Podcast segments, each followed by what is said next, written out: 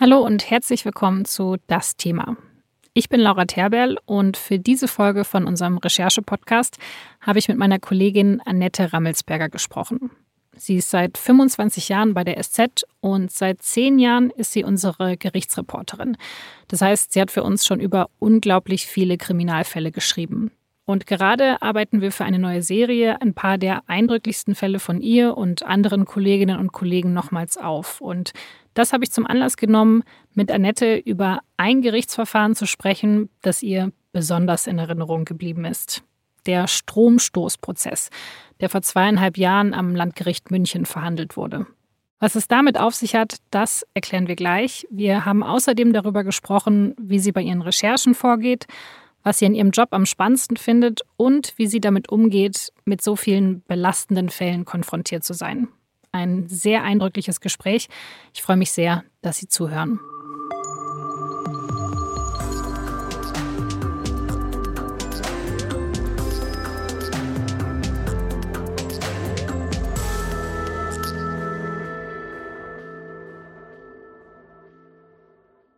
Annette, du bist ja für die SZ als Gerichtsreporterin im Einsatz, hast da schon sehr viele Fälle begleitet und es gibt ja manche Fälle, die dir noch so ein bisschen länger in Erinnerung bleiben. Und über einen von diesen Fällen wollen wir heute sprechen. Ja, wo fangen wir da am besten an? Wo beginnt diese Geschichte? Ganz harmlos. Richtig harmlos, was jeder eigentlich schon mal gemacht hat. Eine Kleinanzeige auf eBay lesen. Ja, das habe ich schon mal gemacht. Da liest man die unterschiedlichsten Sachen von Kleiderverkaufen bis zu nehmen Sie an der Studie teil, um schneller abzunehmen. Und so eine Studie war in diesem Fall auch der Auslöser. Da hatte ein Arzt angeboten, nehmen Sie an einer Studie teil, wie wirkt auf Sie ein Stromschlag, wie stark schmerzempfindlich sind Sie. Sie machen dann eine Studie dazu. Hat angeboten 150, 300 Euro, wenn man da mitmacht. Und da hat sich auch eine junge Frau gemeldet. Die hat dann erstmal E-Mails geschrieben, dann hat man gechattet äh, und der Arzt sagte, ja, ja, die Studie ist schon am Laufen, aber äh, sie hätte jetzt gerade noch die Chance mitzumachen, denn einer sei abgesprungen. Sie müsste jetzt nur mal schnell ein paar Experimente machen bei sich zu Hause, weil es ja alt. Und er würde dann zugucken über äh, einen Computer und schauen, ob das alles richtig funktioniert. Ja. Und sie sagte, ja, okay, mache ich. Und dann hat er ihr eine Anleitung geschickt dass sie Drähte nehmen soll, dass sie die miteinander verbinden soll, dass sie diese Drähte dann in die Steckdose stecken soll und äh, dass sie da dann so mit zwei Löffeln, an denen sie die Drähte festmacht, sich an die Fesseln und an die Schläfen fassen soll. Ah, okay. Also er hat gar nicht selber irgendwas hingeschickt. Es gab gar keinen Versuchsaufbau, sondern es war eher so eine Bauanleitung für Versuchsaufbau zu Hause machen. So richtig. Und sie sollte das dann auch anheben mit zwei Kochlöffeln, also mit Holz, damit nicht zuvor schon Strom fließt. Also das ist alles richtig mit Mühe gewesen. Diese junge Frau hat es dann auch gemacht und dann war er in der Leitung und sagte, seine Kamera funktioniert gerade nicht am äh, Computer. Er kann sie zwar sehen, aber sie kann ihn nicht sehen. Aber er ist dabei und er könnte das, sie bräuchte gar keine Angst haben, es sei ganz harmlos und er überwacht ja das Experiment. Okay, aber so harmlos hört sich das jetzt für mich nicht an. Die Person sollte sich ja wirklich dann Stromstöße verpassen. Genau so war es. Nur die Frauen haben es wirklich gemacht. Und zwar nicht nur einmal. Und dann fassen Sie sich mit diesen unter Strom stehenden Löffeln an die Schläfen. Und die schreien auf, man sieht, wie ihnen das dann alles runterfällt, wie, wie die bewusstlos werden, ja, wie die einen richtig extremen Schrei von sich gehen. Ich habe diese Videos gesehen, die sind im Gerichtssaal vorgespielt worden, denn er hat seine Opfer gefilmt. Er hat das alles bei sich zu Hause aufbewahrt, um sich dann später daran zu erfreuen. Und dann sagt er, ja, das war jetzt ein wenig kurz. Wollen Sie möglicherweise jetzt fortfahren? Das würde jetzt für die Studie noch nicht reichen. Und die machen weiter. Aber wieso haben die Frauen da mitgemacht? Also wieso haben die nicht dann beim Versuchsaufbau schon gecheckt oder dann beim ersten Mal, wenn es weh tut, okay, das, das mache ich hier nicht? Ich bringe das selber mit einem Experiment in Verbindung. Es wurde 1961 schon gemacht, das Milgram-Experiment von dem Psychiater, dem amerikanischen der hat herausfinden wollen, wie Menschen auf Autoritäten reagieren. Und er hatte auch einen Experimentaufbau, wo ein Schüler auf einem Stuhl sitzt und mit Elektroschocks dazu gebracht werden soll, also mit Elektroanregungen dazu gebracht werden soll, sich Aufgaben schneller und besser zu merken. Und er hatte ganz normale Menschen, Lehrer, Apotheker, Kfz-Lehrlinge, die diese Stromstöße geben sollten. Neben ihnen stand immer ein Mann im weißen Mantel mit Doktortitel. Und der sagte, Sie müssen mehr geben. Die Schüler stöhnten. Sie gaben mehr Strom. Die Schüler schrien. Sie gaben aber mehr, weil der Arzt neben ihnen sagte, ist ungefährlich, das tut dem gut. 65 Prozent aller Menschen, die diese Stromstöße verpasst haben, sind bis zur Volllast gegangen. Die Leute, die die Stromstöße gekriegt haben, die wären längst tot gewesen. Die sind später selber erschrocken, was sie da getan haben. Sie hätten Menschen getötet, nur weil sie dem geglaubt haben, der neben ihnen stand. Also diese Autoritätsgläubigkeit ist eine ganz starke Kraft. Das stimmt, aber in dem Fall ist es ja noch mal härter, weil die Frauen ja wirklich sich selber verletzt haben. Also wegen dem Autoritätsglauben sich selber Schaden zugefügt haben. Es gibt noch eine zweite Quelle, warum die das so gemacht haben. Bei mir ist eine junge Frau in Erinnerung geblieben, die mir richtig leid getan hat. Die war Medizinstudentin. Medizinstudentin, die wirklich weiß, was Sache ist. Die hatte im Baltikum studiert, da sind die Studiengebühren immens hoch. Die hatte, nachdem sie ihr Studium fertig hatte, 50.000 Euro Schulden. Und ihre Eltern waren arm, die haben sich abgeschuftet für sie damit sie mal ein besseres Leben hat, damit sie ihr Medizinstudium machen kann. Und die stand so in der Schuld, in der psychologischen Schuld ihrer Eltern, dass sie ganz, ganz schnell dieses Geld zurückzahlen wollte. Und dann hat sie neben ihrem Dienst im Krankenhaus, hat sie alles versucht, was nur ging, an Jobs. Und das erschien ihr eine ganz kluge, einfache Idee. Und dann hat die auch noch gefragt, die hat noch gefragt, machen Sie Ihren Doktor mit dieser Studie? In welchem Krankenhaus soll die Studie äh, stattfinden? Der hat ihr dann auch noch Antworten gegeben, ganz plausible. Hat sogar die, das Krankenhaus genannt, äh, das sie kannte und eine Abteilung, die es auch wirklich gab. Und also lauter vernünftige Fragen. Und dann hält sie sich das Zeug an die Stirn. Auch weil sie das Geld braucht. Ja, weil sie das Geld gebraucht hat. Das war für sie so ein starker Anreiz der ihr Gehirn ausgeschaltet hat. Aber man muss eines sagen, die hat den Versuch abgebrochen. Die hat diesen Stromstoß gespürt und sie hat dann gesagt, ich habe noch nie so geschrien. Und das hat mich an die Menschenversuche der Nazis erinnert. Die war so fertig, vor allem weil sie so beschämt war über sich selbst, dass sie nicht nur ihr Gehirn ausgeschaltet hat, sondern auch, wie weit sie zu gehen bereit war. Also das war eine kluge, überlegte Frau, die trotzdem von diesem Täter in die Falle gelockt worden ist, weil der ganz genau wusste, wo er ansetzen musste. Aber sie hat ja nur einen Stromstoß, also sie hat nach einem aufgehört, aber viele andere Frauen eben nicht? Viele andere Frauen nicht. Aber mich hat ein Fall auch total irritiert, wo ein Mann seine Freundin am Bürostuhl festgebunden hat, weil dieser Arzt gesagt hat, sie müssen ihre Freundin jetzt äh, festschnallen, damit sie nicht, wenn dann eine Zuckung kommt durch den Strom, dass sie sich nicht selbst verletzt. Und dann hat er noch mit ihr diskutiert, das ist doch hirnrissig und was soll denn das und das kann ja gefährlich sein. Aber der Typ, der Typ hat sie dann festgeschnallt auf diesem Bürostuhl. Also ich kenne das Video, das ist vorgespielt worden. Es ist irrwitzig. Mit Gürtel, mit Seil hat er die festgemacht. Und dann hat er ihr die Löffel an die Schläfen gedrückt. Und da muss er doch sofort gemerkt haben, okay, nee, das, das kann nicht sein. Also dann sieht man doch, dass das gefährlich ist. Aber dann auch, dann haben sie abgebrochen oder, oder, oder doch nicht? Im Nebenzimmer haben die kleinen Kinder von denen gespielt. Man muss sich mal vorstellen, wenn die Frau gestorben wäre, dann wäre der da gestanden mit zwei kleinen Kindern. Man muss eines dazu wissen, der Mann war gelernter Elektroniker. Bei manchen Fällen ist es so, dass man es wirklich nicht mehr versteht. Ja, du hast recht. Also man versteht es nicht wirklich, aber man war ja auch selber nie in der Situation. Also man kann ja nur Mutmaßungen anstellen, wie man selber reagieren würde. Aber wer ist denn jetzt auf der anderen Seite dieser Leitung? Wer, ja, wer schaut dazu? Wer ist dieser Mensch? Das ist ein 32 Jahre alter Mann, IT-Experte, arbeitet in der Nähe von Würzburg, lebt bei seiner Mutter im Kinderzimmer und hat Freunde, mit denen er sich hin und wieder zum Bier trifft. Der Mann hat nur ein Interesse. Strom. Seit seiner Kindheit. Er liest alles dazu, er findet es faszinierend. Das ist für ihn der große Fetisch. Strom. Also dieser ganze Versuchsaufbau, was er da alles erzählt, die Frauen, die er da findet, das ist alles nur dafür da, dass er eben diesen Frauen dabei zuschauen kann, wie sie sich selber Stromstöße geben. Ja, er erregt sich dabei. Er filmt das alles mit, er bewahrt diese Filme auf, über 80 Filme, findet man alles in seinem Zimmer und er schaut sich die immer wieder an und dabei ist er glücklich. Okay, du sagst, findet man in seinem Zimmer. Das heißt, er wurde ja gefasst, man ist ihm auf die Schliche gekommen. Wie ist das denn passiert? Also wie konnte die Polizei ihn überführen? Ein junges Mädchen, 16, ist so in Ohnmacht gefallen und hatte hinterher derart Herzrasen, dass sie ins Krankenhaus kam.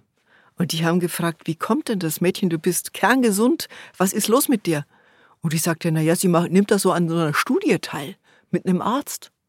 Und dann sagten die, was für eine Studie? Und dann hat sie das erzählt. Und dass sie das jetzt schon viermal gemacht hat, viermal. Sie ist viermal in Ohnmacht gefallen, weil sie sich 220 Volt durch den Kopf gejagt hat. Das große Glück war, der Vater des Mädchens war Polizist. Und der hatte dann Angst, dass überall in Deutschland in irgendwelchen Kinderzimmern tote Mädchen rumliegen. Und man dachte möglicherweise, die hätten sich in so einer Teenager-Depression das Leben genommen. In Wirklichkeit saß da einer hinter der Kamera und hat sich einen Spaß draus gemacht. Und äh, ich bin diesen Mädchen ja selbst begegnet.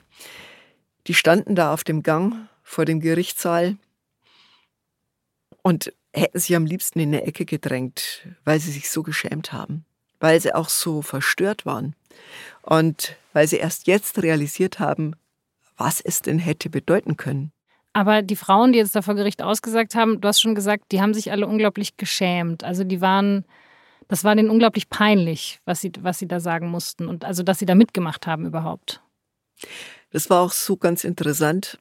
Eigentlich lief dieser Prozess unter Ausschluss der Öffentlichkeit, weil so viele junge, noch nicht äh, erwachsene Frauen betroffen waren. Und äh, ich bin dann immer nur reingekommen, wenn der Richter gesagt hat, sind Sie einverstanden, dass jemand reinkommt und dass da berichtet wird? Und äh, also bei denen über 18 war es klar, da konnte ich rein, aber bei den Jungen, die mussten zustimmen. Und ich fand das einfach so eindrucksvoll, wie ich fast immer Zeuginnen und Opfer eindrucksvoller finde als die Täter, weil sie so vielschichtig sind, weil das so ganz unterschiedliche Menschen sind. Die einen, die sich schämen, die anderen, die ganz verstört sind, die Dritten, die die Angst im Gerichtssaal haben, auch Angst vor dem Täter. Das sind wirklich unterschiedlichste Menschen. Und eigentlich finde ich die, die Opfer so viel interessanter als die Täter. Ja, stimmt. Der Täter sitzt ja auch im Gerichtssaal. Also wie war das dann bei den jungen Frauen? Also haben die den ja irgendwie bemerkt? Haben, kam, also man kommt ja nicht ins Gespräch oder, oder wie ist das? Wie reagieren die auf den Täter, wenn sie ihn da sehen? Im Gerichtssaal ist das meistens so, dass das ganz nah ist. Also das sind keine großen Gerichtssäle. Da sitzt man so zwei, drei Meter entfernt. Also die Frauen konnten diesen Mann ins Gesicht sehen. Der saß da, hat immer den Kopf hängen lassen, ganz still in sich versunken und hatte dann immer am Ende jeder Aussage hat er dann so eine formelhafte Entschuldigung gebracht. Er hat dann immer gesagt, ich möchte gerne, dass ich mich entschuldige. Das gehört sich so. Ich habe Unrecht getan und äh, ich wollte das nicht. Dann hat vorher immer der Anwalt gefragt, mein Mandant möchte sich bei Ihnen entschuldigen. Möchten Sie sich das anhören? Und manche haben gesagt, nee, sie wollen ihn überhaupt nicht anhören. Manche haben ihn angehört und eine war richtig Kess. Eine, die war Krankenschwester in der Psychiatrie und hatte das so ein bisschen Gefühl für, für so Menschen. Und die sagte, sagen Sie mal, ging es Ihnen jetzt um Sadismus und um, dass Sie sich aufgeilen? Oder wollten Sie einfach nur Ihre Überlegenheit spüren? Hm. Und? Er wollte antworten, aber seine Verteidiger sind dazwischen gegrätscht hätte ja auch einiges gesagt über hm. ihn. Das stimmt. Wie war das denn vor Gericht? Weil, also die Zeuginnen, wenn man jetzt ja, man könnte natürlich auch sagen, die Zeuginnen haben sich das ja alles selber zugefügt. Also der Täter war ja nicht im Zimmer mit ihnen. Er hat ihnen die Anweisung gegeben, aber die Verletzungen haben sich die Zeuginnen ja alle selber zugeführt. Richtig, und auf das ging dann auch die Verteidigung aus. Die sagten, er war ja nicht, er hatte nicht die Tatherrschaft. Die hätten ja jederzeit abbrechen können. Niemand hat sie gezwungen. Sie saßen allein in ihrem Zimmer. Sie hätten das wieder weglegen können. Er hat ja nur psychologisch auf sie eingewirkt. Und da hat das Gericht aber sehr eindeutig gesagt, nein, er hatte überlegenes Wissen, er hat sie sich gefügig gemacht und er war sozusagen nicht nur der Spiritus Rector des Ganzen, sondern er hatte die Tatherrschaft. Im Januar 2020 wird der Täter verurteilt, nachdem über mehrere Jahre hinweg fast 80 Frauen zu Schaden kommen. Das Gericht sagt damals, der Täter, der wollte die Frauen leiden sehen. Er hat das gemacht, um seinen Geschlechtstrieb zu befriedigen. Und er hat sich so eben der Körperverletzung schuldig gemacht, obwohl er nicht mit im Raum war. Denn er hat die Frauen getäuscht und nur wegen dieser Täuschung hat er sie dazu gebracht, sich selber zu schädigen. Am Ende wird der Täter aber nicht nur wegen Körperverletzung verurteilt, sondern auch für Missbrauch von Titeln, weil er sich ja als Arzt bzw. Biomediziner ausgegeben hat, und wegen der Verletzung des höchstpersönlichen Lebensbereichs der Opfer, weil er die Experimente auf Video aufgezeichnet hat. Und der wichtigste Punkt, er wurde auch wegen versuchten Mordes verurteilt. Obwohl das Gericht davon ausgeht, dass der Täter die Frauen nicht töten wollte. Man spricht in so einem Fall von einem bedingten Tötungsvorsatz. Das heißt, der Täter, der wollte die Frauen zwar nicht töten, aber er wusste, dass das Risiko besteht und er hat dieses Risiko in Kauf genommen. Denn die Experimente, die hätten jederzeit zum Tod führen können. Dass keine der Frauen gestorben ist, war pures Glück. Also versuchter Mord, Körperverletzung, Verletzung des höchstpersönlichen Lebensbereichs und der Missbrauch von Titeln. Die Staatsanwaltschaft, die hatte dafür 14 Jahre Haft gefordert. Stattdessen muss der Täter am Ende für elf Jahre in die Psychiatrie.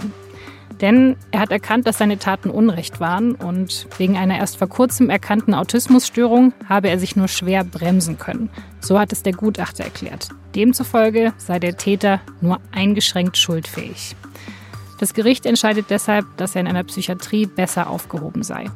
Was außerdem für den Angeklagten gesprochen hat, war sein Geständnis, seine Kooperation und auch, dass er sich bei den Zeuginnen, bei den Opfern entschuldigt hat.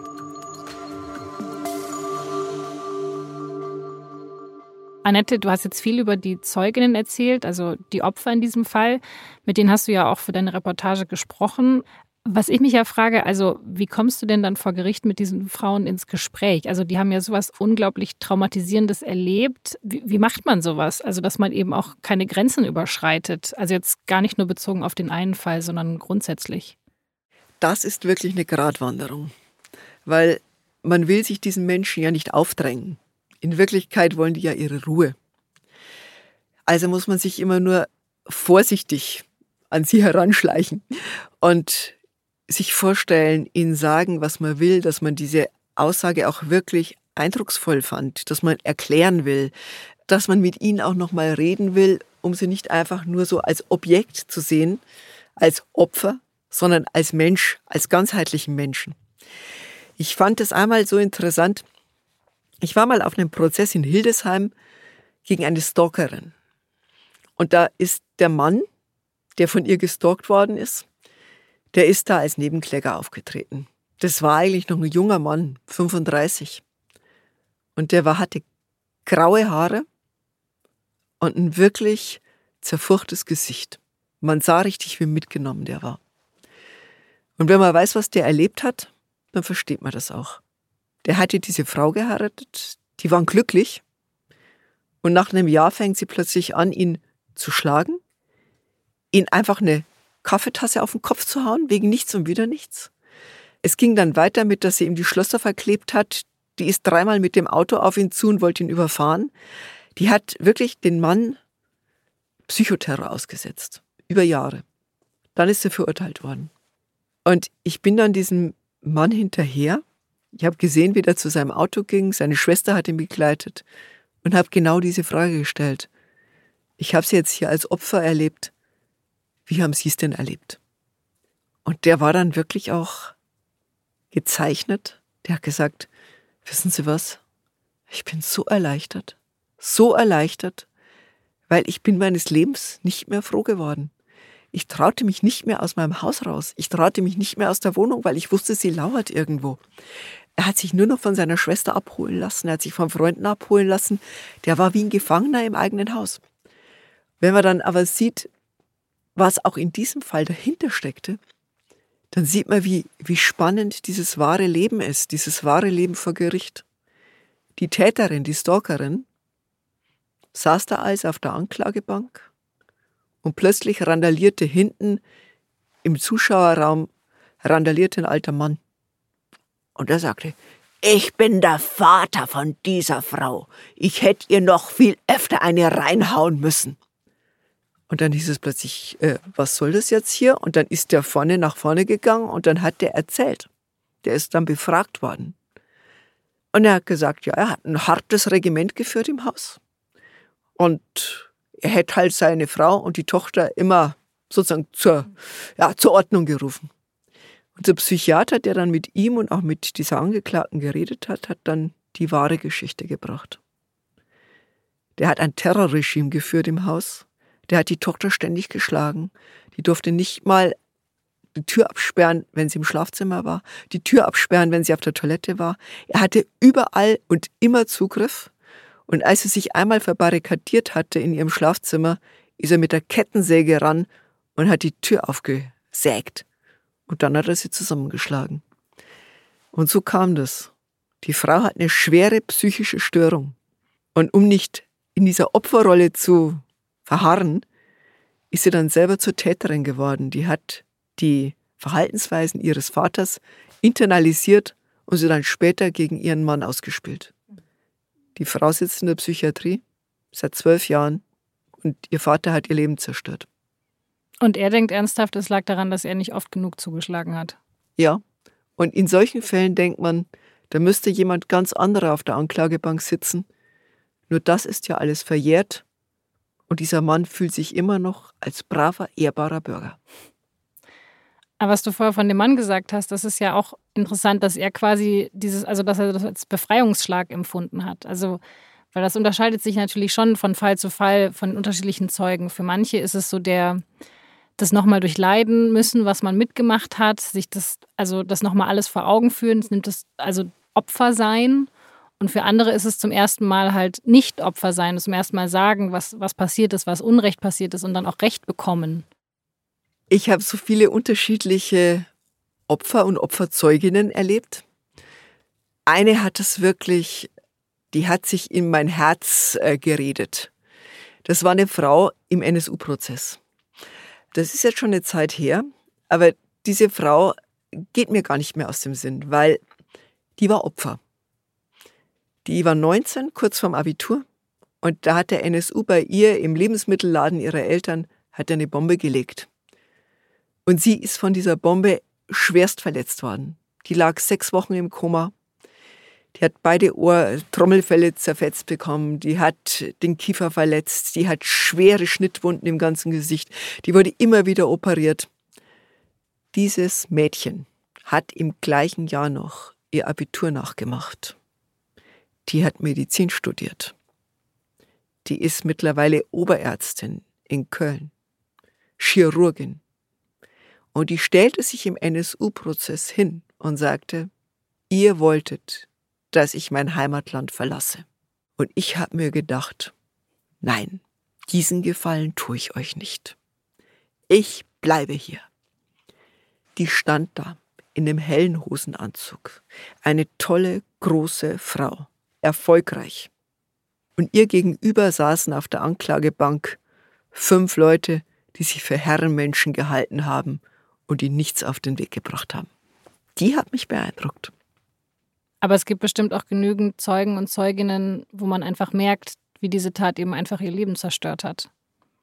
Die gibt es auch. Ich war gerade vor kurzem in Würzburg. Da ist im Juni Vor einem Jahr, 2021, ist ein Messerstecher durch das Kaufhaus Woolworth gelaufen, auf der Jagd nach Frauen. Der hat Frauen niedergestochen, hat drei Frauen getötet und acht andere Menschen schwer verletzt. Ein Kind, sechs Frauen, ein Mann. Ich habe die Videos gesehen.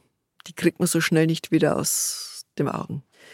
Und wenn sie dann im Gerichtssaal sitzen und sie sehen, dass eine dieser Frauen zwar überlebt hat, jetzt aber im Rollstuhl sitzt, weil er ihr unterm Halswirbel das Rückgrat durchtrennt hat. Was wollen Sie denn da sagen? Es gibt äh, Menschen, die kommen nicht wieder auf die Beine. Ich habe da mit einer Frau geredet, einer Vulva-Verkäuferin. Die war wirklich tough. Die hat dieses Mädchen von der erstochenen Mutter, hat sie getröstet, hat sie im Arm gehalten. Da kam hinter ihr der Täter her und hat ihr dreimal schon in den Hals gestochen. Sie hat überlebt.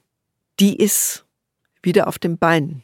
Eine andere, eine Frau, die da einkaufen wollte, die hat mit ihrem Einkaufskorb, mit diesem Plastikeinkaufskorb, hat die wie so ein Ritter gegen diesen Angreifer gekämpft. Also die hat diesen Einkaufskorb nicht mit zwei Händen gehalten, sondern mit einem und hat sozusagen wie ein Schwert hat sie ihn in der Hand gehabt und gegen diesen Mann. Und mit, der, mit dem Rücken zur Wand und sie hat ihn vertrieben. Aber diese Frau ist nicht wie eine siegreiche Heldin vom Schlachtfeld gegangen, sondern die ist immer noch krankgeschrieben. Ein Jahr danach. Die kommt nicht wieder auf die Beine. Die hat einfach dieses Geschehen vor Augen. Traut sich nicht aus dem Haus. Der macht alles zu schaffen.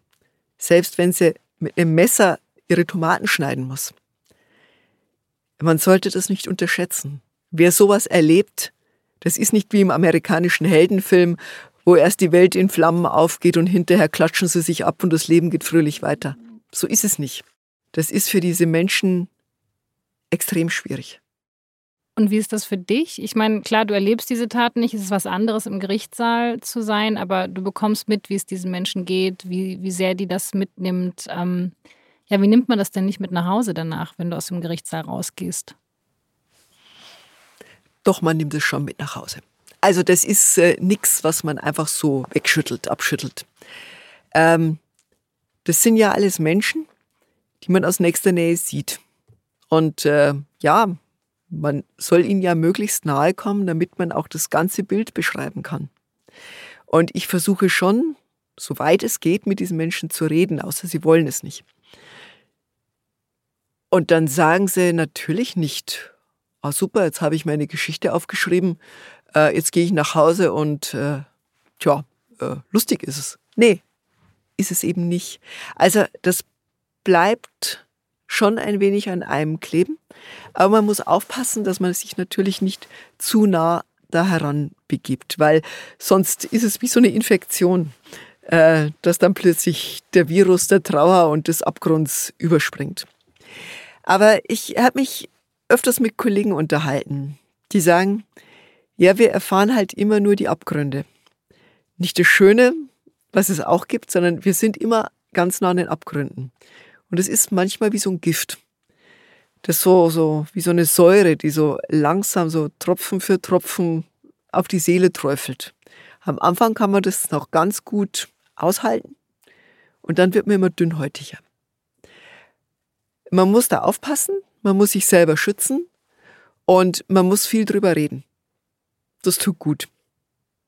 Und man muss sich auch dessen bewusst sein, dass äh, es eben nicht äh, gut ist, so zu tun, als wenn man nur cool wäre, so wie früher die Kriegsberichterstatter, die sich dann abends an der Bar mit Whisky zugeschüttet haben und dann sagten, ey, wir sind die harten Kerle, es geht jetzt weiter, sondern man muss sich eine gewisse Empathie und Sensibilität erlauben, aber man muss auch was für die eigene seelische Gesundheit tun. Hast du dir dann nicht irgendwann mal gedacht, okay, vielleicht mache ich doch was anderes bei der SZ, vielleicht ein paar bunte Themen? Ja, manchmal wünsche ich mir das schon. Einfach mal mit einem Menschen ein Interview führen, der einfach gute Dinge tut, gesellschaftlich relevante gute Dinge. Doch zwischendurch habe ich diese Sehnsucht sehr stark. Aber dann denke ich mir wieder, es ist halt wichtig. Es interessiert die Menschen ja auch. Und es ist auch gesellschaftlich relevant. Ich finde, wenn man nicht über solche Fälle berichtet, dann weiß man auch nicht, wie es um diese Gesellschaft steht. Und das ist mir schon sehr wichtig. Ich meine, ich weiß, dass die Leute wahnsinnig gern Tatort gucken und wahnsinnig gern Krimis lesen. Aber das ist was anderes. Das sind ja erdachte Fälle. Das, was ich mache, das ist ja wahr. Alles wahr. Ich weiß, manche Leute gehen gerne in die Geisterbahn, um sich so ein bisschen zu gruseln. Und das ist ganz angenehm. Bei mir ist es die Geisterbahn des Lebens.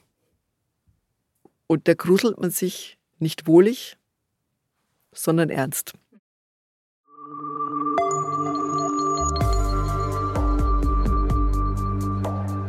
Das war das Thema mit unserer SZ-Gerichtsreporterin Annette Rammelsberger. Und wenn Sie jetzt noch mehr über diesen Fall oder andere Fälle lesen wollen, dann kann ich Ihnen eine neue Serie der SZ empfehlen. Die heißt Unvergessen Deutschlands große Kriminalfälle und startet am 26. Juni. Und für diese Serie haben wir einige Recherchen von Annette und von anderen Kolleginnen und Kollegen nochmals aufgearbeitet. Wir veröffentlichen die Reportagen in den nächsten Wochen auf sz.de. Den Link, den finden Sie in den Show Notes. Und wenn Sie noch mehr von Annette Rammelsberger hören wollen, dann kann ich Ihnen unsere Podcast-Dokus empfehlen. Auch da finden Sie den Link in den Show Notes. Das war das Thema für diese Woche. Produziert wurde die Folge von Caroline Lenk. Ich freue mich wie immer über Feedback zur Folge. Schreiben Sie uns eine Mail an podcast.sz.de oder bewerten Sie diesen Podcast auf Apple Podcasts oder Spotify. Vielen Dank fürs Zuhören und bis zum nächsten Mal.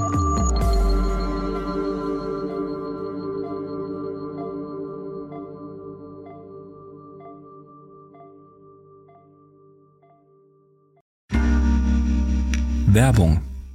Hi, ich bin Patrick Bauer, Reporter beim Magazin der Süddeutschen Zeitung. Und gemeinsam mit meiner Kollegin Eva Hoffmann habe ich an einer unglaublichen Geschichte recherchiert. Tom und Jana denken, sie ziehen mit ihrem kleinen Kind zu einer liebevollen Gemeinschaft. Aber sie landen in einer Gruppe, in der Menschen manipuliert und psychisch und physisch fertig gemacht werden. Wie schafft es die Familie da wieder raus? Im Schattenkloster. Chronik einer Gehirnwäsche ist ein SZ Plus Podcast in Zusammenarbeit mit Audible. Jetzt auf sz.de slash Schattenkloster.